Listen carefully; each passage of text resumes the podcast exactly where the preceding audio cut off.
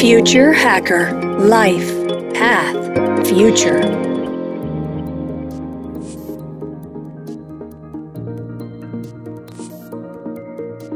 Olá pessoal, bem-vindo ao Future Hacker. Meu nome é André Chaves e temos aqui uma convidada muito especial, que é a Rafaela Cardoso.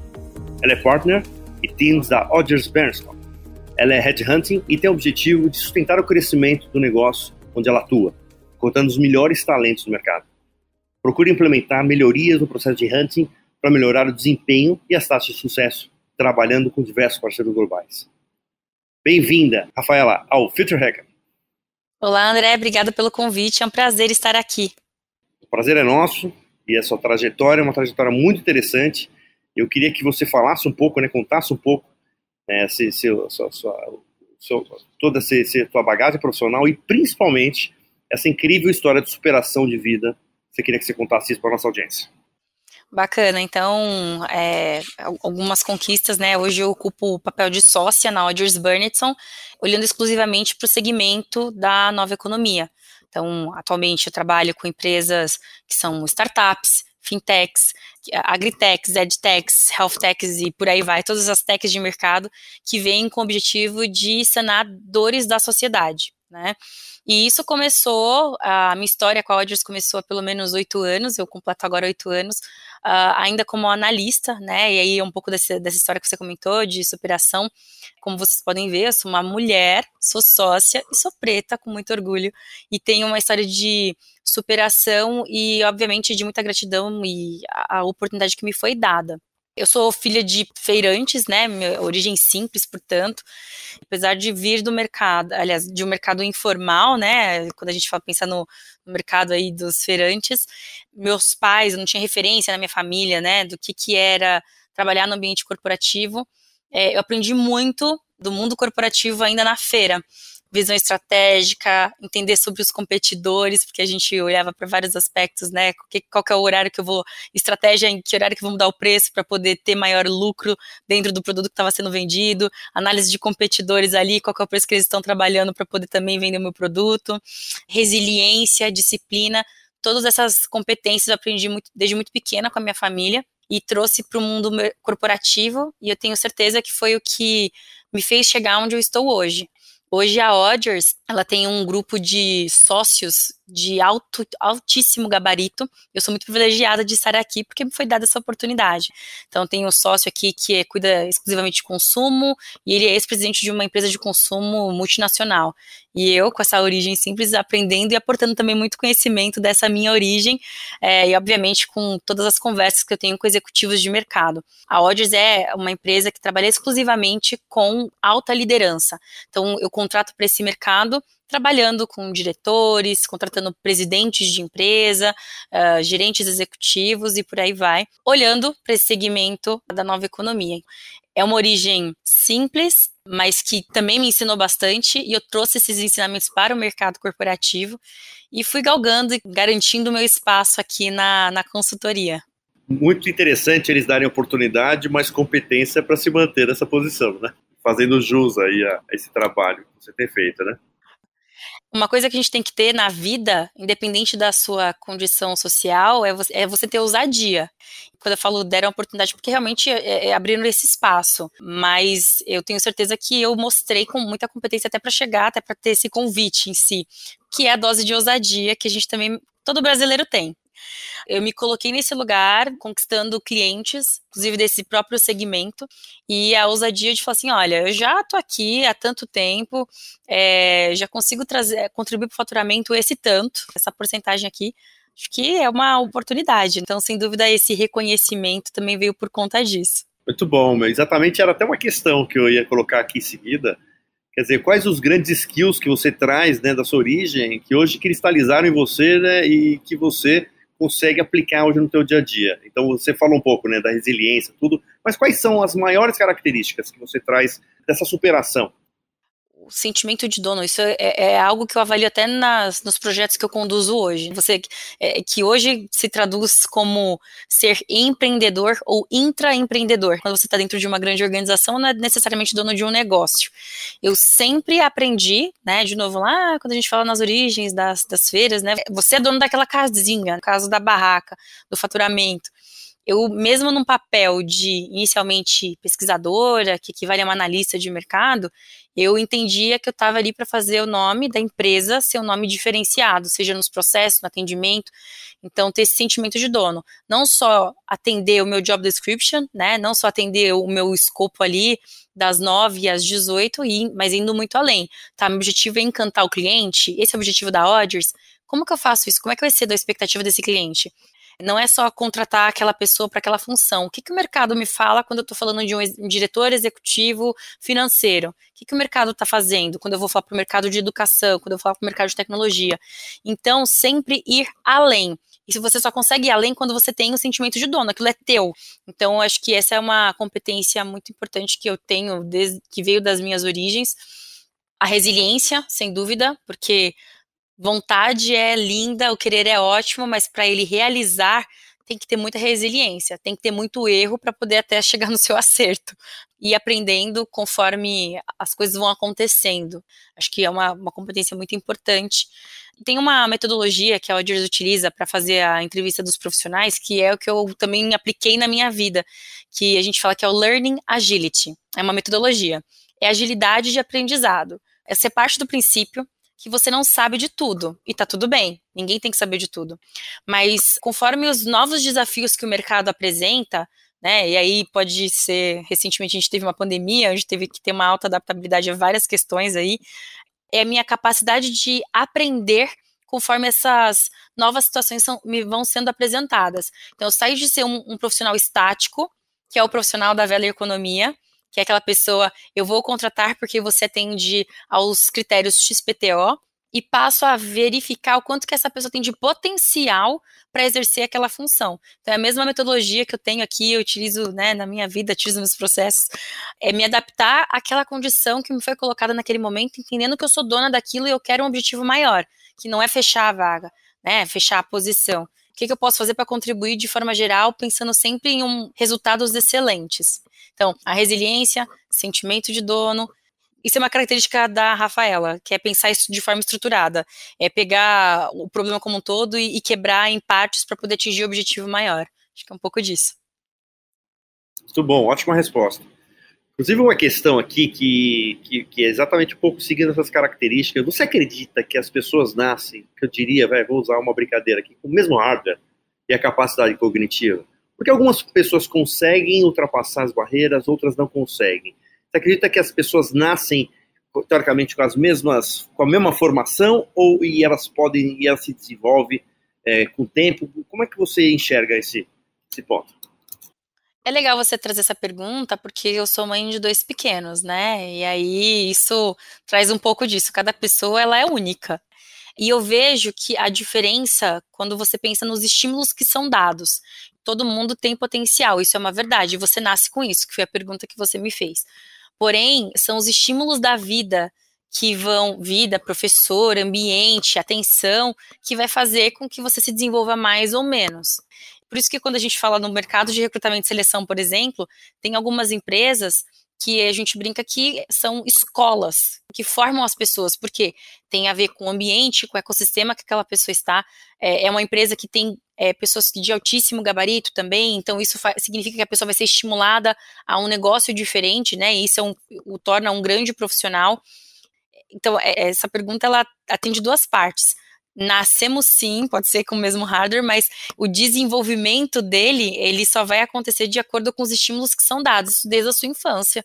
E aí tem uma outra parte que é a inteligência de cada um. É, hoje tem mapeado aí cinco tipos de inteligência. Tem pessoas que têm uma inteligência corporal muito aflorada, que são os jogadores de futebol e por aí vai, né? Então, tem pessoas que têm senso para música, que é, é uma, um outro tipo de inteligência. Então, tem, é, isso vai de acordo com a, como a pessoa nasce e tem a facilidade de desenvolver aptidão para aquilo. Né?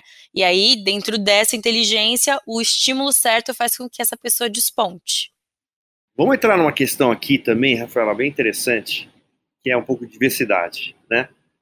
É, e tem um tema, assim, que está sendo hoje, está saindo, começando a aparecer no mercado, que é a diversity washing, né? Quer dizer, né? Que é o termo que descreve o engajamento com a diversidade, né? Seja ela de gênero racial, intelectual, regional, etc. Que está presente no discurso e ausente na prática.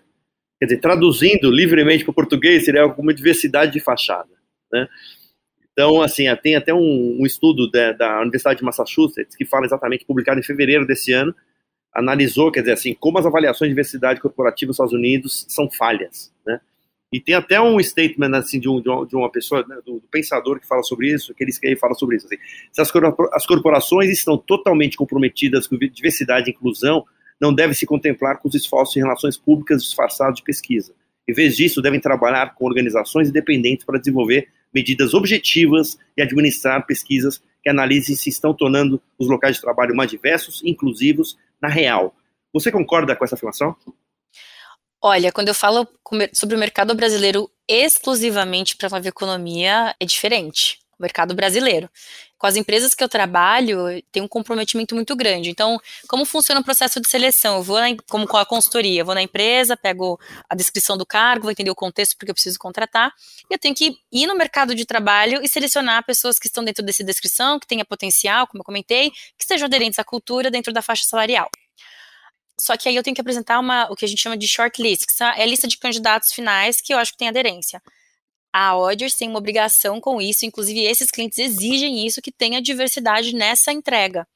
Como que acontece isso? Nossa, tem diferentes formas.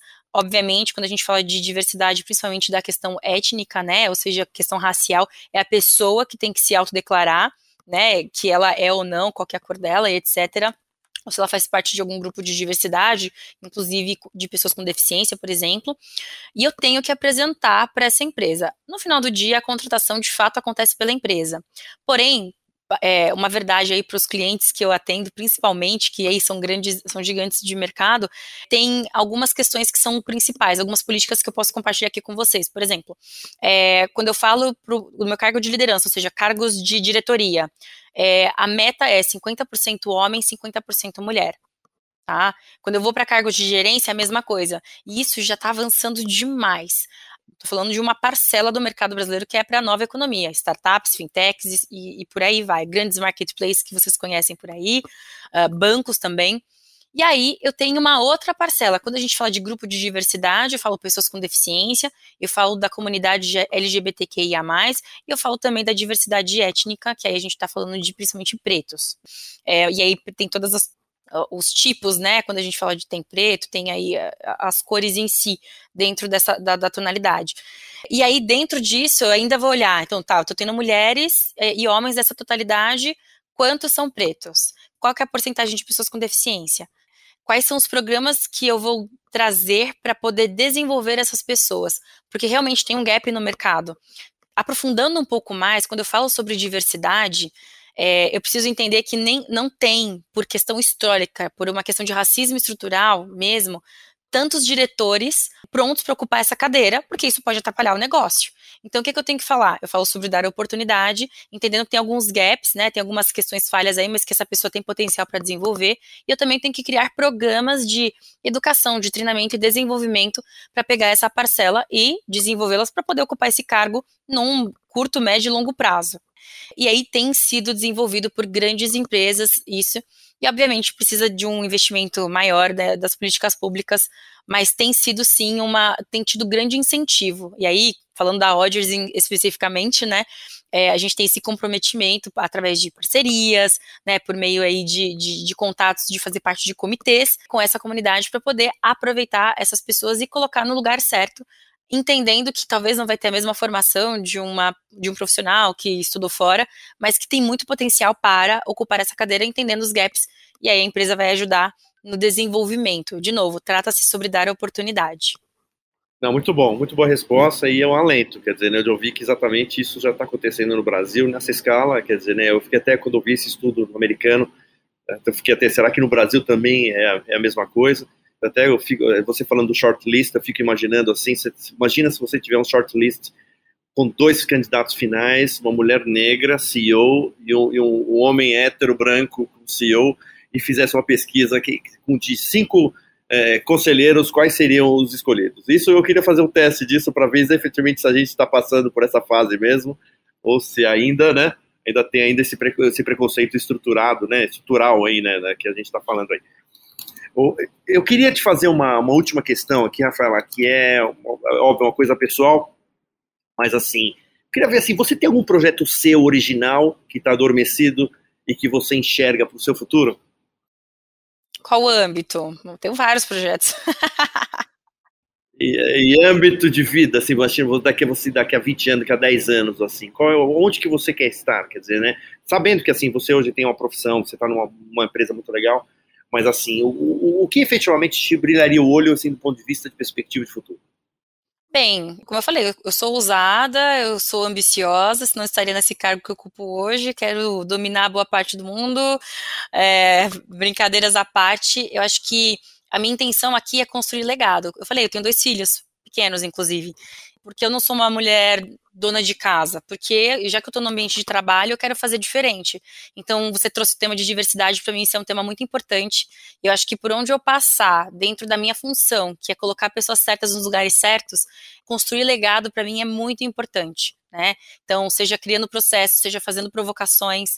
E aí eu tenho alguns projetos, como eu falei, eu tenho alguns aí é, justamente para poder levantar cada vez mais essa bandeira dentro das empresas. Eu acho que isso vai fazer uma transformação verdadeira. Quando eu, é aquela história, você mexe na cabeça, né, que são esses cargos de liderança, de diretoria, você consegue, eu estou num lugar que eu consigo entrar, influenciar e fazer diferente, né? Estimular para fazer provocações e fazer diferente. E com isso transformar essas empresas com certeza isso vai também trazer um estímulo maior para a sociedade de uma forma muito positiva, de forma geral. Então, é, a ideia é fazer isso uma, dentro aqui da Odgers mesmo. Eu me vejo sempre dentro da Odgers, mas fazendo a criação desses espaços dentro das empresas. É muito interessante, que assim, você não está né, falando sobre o tema, né? Você está atuando sobre o tema, né? Então, assim, você está exercendo a função e, e aí exatamente é, é com legitimidade de causa, né? Dizer, né, você tá, sente as dificuldades, sente quais são as formas e, e teoricamente está usando isso aí como possível legado, né? Para ter uma colaboração, para para, sei lá, para as mulheres, para as mulheres pretas, etc. Né? É sobre representatividade. Exato, exato, totalmente sobre isso. Bem, eu queria agradecer para caramba para você a sua, a sua, presença aqui. Quer dizer, a gente tem, a gente está falando com muita gente e a gente tem é, o grande objetivo nosso é de falar de diversas áreas, diversas pessoas, quer dizer, é democratizar mesmo acesso para que as pessoas tenham um pouco mais de amplificação de visão de mundo aí, que é esse que é o nosso grande objetivo. Eu queria que você deixasse aqui as, as, suas, as suas, considerações finais e como as pessoas te acham, assim, nas redes sociais, etc. Bacana. Bem, é, como eu falei, eu gosto de falar sobre o tema. Eu tenho a, a, o LinkedIn, que é a principal, Rafaela Cardoso, Odgers Burnetson, mas eu também tenho o Instagram, rafaela.cardoso.oficial, então pode me, me encontrar por lá. E de considerações finais, eu acho que é isso, né? Se você está buscando uma transição para o mercado de trabalho, você faz parte da empresa de, da velha economia, quer fazer para nova, entenda que o principal competência que você tem que desenvolver, pautado na metodologia até que eu trouxe aqui, é a adaptabilidade, ser uma pessoa flexível e entender que você tem que se adaptar a essas novas oportunidades que o mercado traz em forma de dificuldade. Então é isso. Perfeito, Rafaela. É um prazer te receber aqui, tá? E volte mais vezes. Pessoal, muito obrigado. Até a próxima. Future Hacker Life Path Future